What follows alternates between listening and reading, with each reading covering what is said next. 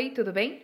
Eu não sei você, mas eu sou ótima para lembrar rostos, mas nomes eu sou bem fraca. Às vezes eu conheço a pessoa, mas me dá um branco. Eu não sei você. I don't know about you. Me dá um branco. I go totally blank. To go blank em português é dar branco. Por exemplo, eu conhecia ele, mas eu esqueci o nome dele. Me deu um branco total.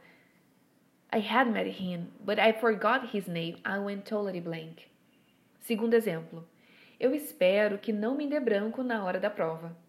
I hope that my mind doesn't go blank in the test. Entendeu? Você consegue criar uma frase com a expressão dar branco? Eu espero que essa dica tenha sido muito útil para você. Um forte abraço!